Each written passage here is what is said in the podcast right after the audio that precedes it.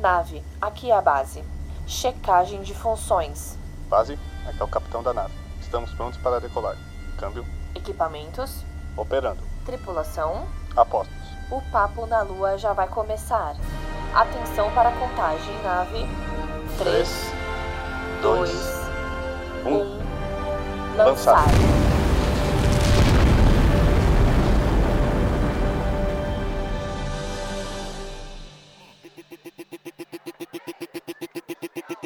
you that.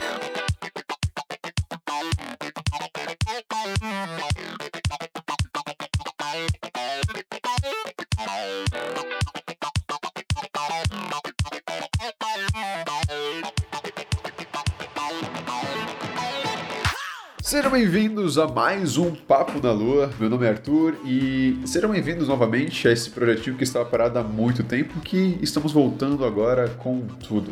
Pessoas, eu sei que eu fiquei meio afastado uh, por muito tempo uh, no Papo na Lua, mas isso aconteceu por N fatores. Mas o que importa é que voltamos com o Papo na Lua. Estamos na segunda temporada do Papo na Lua. Eu quero, eu quero palmas, eu quero palmas aqui, eu quero palmas.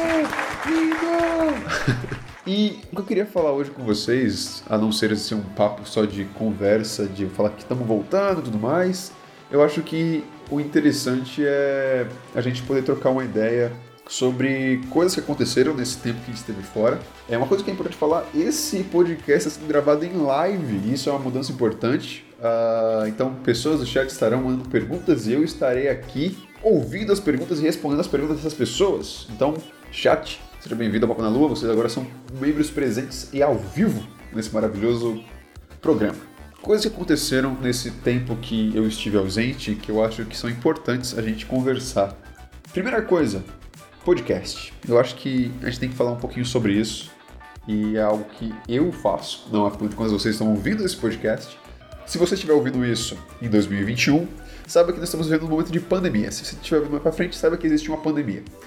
E o que aconteceu é que várias pessoas ficaram enclausuradas, muitas pessoas tiveram que mudar a sua rotina completamente por conta de cuidados, e eu estou totalmente de acordo com isso, quero deixar claro, fique em casa, use máscara e saia se for necessário, evite aglomerações. E muitas pessoas que antes não tinham tempo uh, por conta de trabalho, ter que sair de casa cedo, voltar tarde, todo esse rolê, acabaram criando tempo para estar em casa. Eu vi que um número grande de pessoas começaram a produzir conteúdo. Seja podcast, seja vídeo, seja o que for, mas principalmente podcast.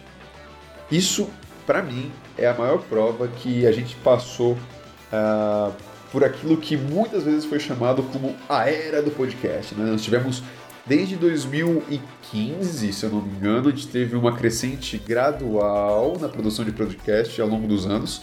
Porém, uh, sempre que chegava um novo ano, a pessoa falava: esse é o ano do podcast, esse é o ano que o podcast vai virar uma ferramenta. Uou! E cara, eu percebo que agora, na pandemia, com as pessoas que antes tinham que acordar muito cedo para ir trabalhar, que estão trabalhando em home office, ou pessoas que estão querendo ganhar um, um, um, trabalho extra, começar a divulgar seus projetos porque tem mais tempo, porque o podcast, além de ser uma ferramenta e, e, e uma forma fácil de você conseguir produzir, ele não exige muito de iluminação, diferente de vídeo que precisa de iluminação, um ambiente preparado tudo mais, o podcast não. Então eu vi que está tendo uma crescente absurda de números de produtores de conteúdo em podcast. Também tem outros casos, como Twitch, como eu estou fazendo agora. Ah! É, mas eu vejo que a gente está passando por uma fase muito interessante frente a isso. Então, eu digo que a gente está vivendo de fato a era dos produtores de conteúdo independentes é, em todos os sentidos. Eu acho isso maravilhoso porque mostra como o Brasil tem realmente potencial cultural, potencial é, criativo para poder estar tá aí no meio da produção de conteúdo num todo. E isso é muito maneiro, muito maneiro mesmo de se ver. É, outra coisa que eu acho que é importante falar, que gerou um certo, um certo burburinho na internet, entre vários fatores, é que tivemos o lançamento de uma, uma série pela Netflix que eu acho que teve um papel muito importante, que foi o lançamento da série Cidade Invisível na Netflix, que tinha como um papel uma narrativa, na verdade, tinha uma narrativa que se baseia no folclore brasileiro. O que, que eu acho disso, cara? Eu acho isso maravilhoso, em todos os sentidos. Em todos os sentidos porque ela traz o peso cultural brasileiro. Uh, talvez não da forma como deveria ser, porque tivemos alguns problemas em questão de como essa cultura é retratada. Isso aqui eu não vou entrar no mérito, por mais que eu tenha muita opinião a dar sobre isso. Uh, eu acho que a série foi importantíssima, importantíssima para produção de conteúdo brasileiro. Não só não só independente, mas papel, é, conteúdo brasileiro no geral, cara. Por quê? Depois que a série saiu, uh, tivemos uma, um, um momento que a Netflix pegou e fez uma série de repostagens de tweets que foram feitos pelos gringos, vamos chamar assim, né? Pelas pessoas que são de fora do Brasil, falando sobre a série e, tipo, isso foi algo muito, mas muito maneiro, porque instigou os gringos, as pessoas que são de fora do Brasil, a quererem conhecer mais sobre a cultura brasileira. É, isso dando muito mais abertura para criadores de conteúdo que trabalham com esse aspecto poderem estar tá desenvolvendo seus projetos, sabe? Porque tudo que a gente sabe, tudo que a gente conhece até então como forma de produção, muitas vezes é vista vindo de fora e chegando no Brasil. E atualmente, não só pela Cidade Invisível, mas por um contexto maior, isso está mudando.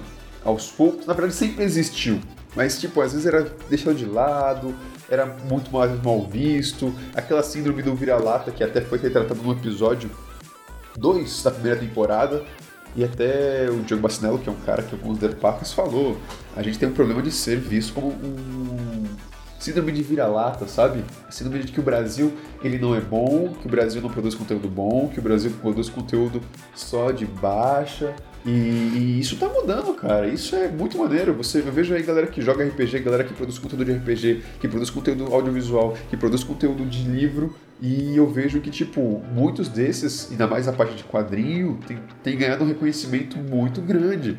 E isso é muito bom, isso é muito maneiro. E para mim, como criador de conteúdo e como um cara que gosta de ver, gosta de estar próximo a esse meio como forma de inspiração, como forma de acompanhar, como forma de incentivar essa produção de conteúdo, eu acho maravilhoso. Referente a essa Invisível, teve sim um certo problema de apropriação cultural, de, de uso da espiritualidade de forma errônea?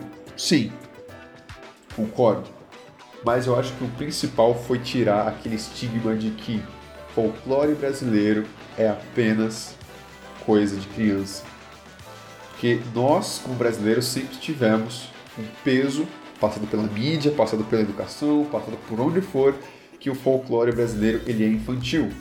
Uh, ele é ele é aquele negócio de meio que conto de fadas e eu acho isso que esse essa divisão mostrou que não é uma forma que você pode levar a sério que não está tão distante de Neil Gaiman com Deus Americanos que não está tão distante de, de outros tipos de conteúdos de, de histórias e narrativas que retratam essa parada uh, um aspecto sério, né? Por mais que esteja falando ali de, de, de deuses e coisas que parecem fictícias ou até mesmo imaginárias, tá ali retratando de uma forma séria, pesada e, e, e adulta, né? Então eu acho isso foi muito maneiro, foi muito legal em vários quesitos. Então, pessoas, é basicamente esse foi um episódio, nada mais que foi uma, uma forma de eu trazer algumas informações, algumas visões minhas que aconteceram, que eu já tinha há muito tempo, eu sei que foi um episódio meio aleatório, meio rápido, uh, meio conturbado, porque eu estou retornando e até eu me adaptar com esse processo. E como acaba de dizer meu amigo, meu amigo Vito, que está aqui presente, o lado bom da pandemia tem que ter alguma coisa boa, né, cara? Eu acho que talvez seja isso. Teve muita coisa ruim, mas é isso. É, vai vir novas pessoas poder falarem de seus projetos, falarem das suas vivências. Voltaremos com todo aquele material que eu produzia antes e quem não ouviu pode ouvir, tá aí no Spotify, Castbox, no lugar.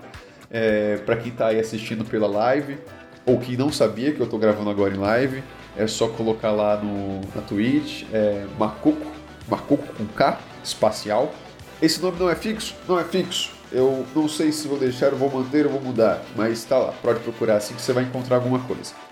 E, ou então acesse o link aqui embaixo que vai estar tá na descrição desse podcast que eu tenho a dizer era só isso mesmo. Como um retorno, eu queria voltar um pouco mais ativo, ainda estou me adaptando a retornar. Sabe quando você fica aquele carro que está muito tempo sem andar, que você tem que pegar nos trancos? Está sendo isso. Muito obrigado por ouvirem esse episódio. Eu sei que ele foi meio corrido, mas estamos juntos. Aqui é o Arthur. fiquem bem, usem máscara, fiquem em casa e se cuidem. Câmbio 18.